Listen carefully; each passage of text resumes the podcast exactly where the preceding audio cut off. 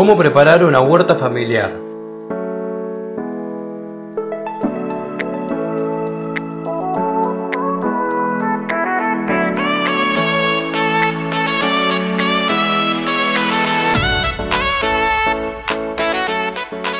Para empezar vamos a buscar un lugar donde haya buena iluminación en el día, de 6 a 8 horas de luz si es posible, repito, de 6 a 8 horas de luz. En el terreno no pueden haber bajos de agua para que no se produzcan estancamientos y no perjudiquen la siembra, haciendo que ésta se pudra y no sirva. Ahora sí, vamos a tomar las medidas del surco para la huerta que va a tener un ancho de 80 centímetros a 1 metro. Repito, 80 centímetros a 1 metro el ancho, más no para poder tener un buen alcance con los brazos en todas sus dimensiones y poder controlar mejor las plantas.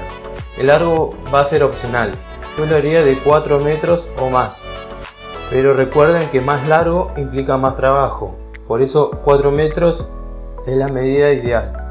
Ahora vamos a empezar a puntear el terreno.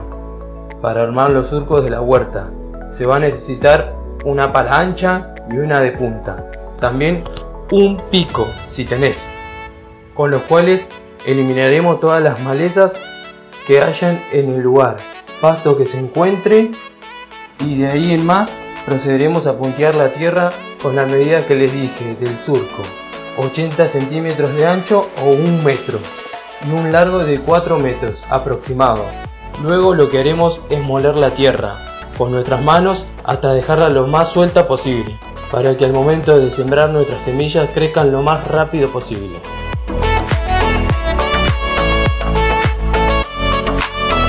Ahora sí, está todo listo para sembrar. ¿Y qué sembrar en octubre?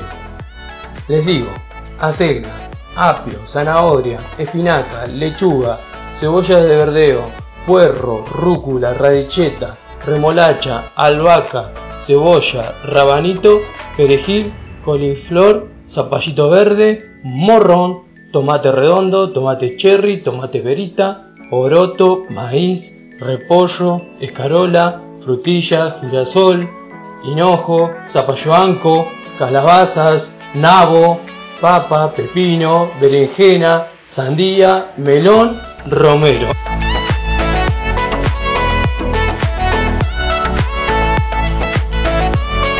Espero que les haya servido toda la información que les di y ahora sí, a ponernos manos a la obra y mucha suerte.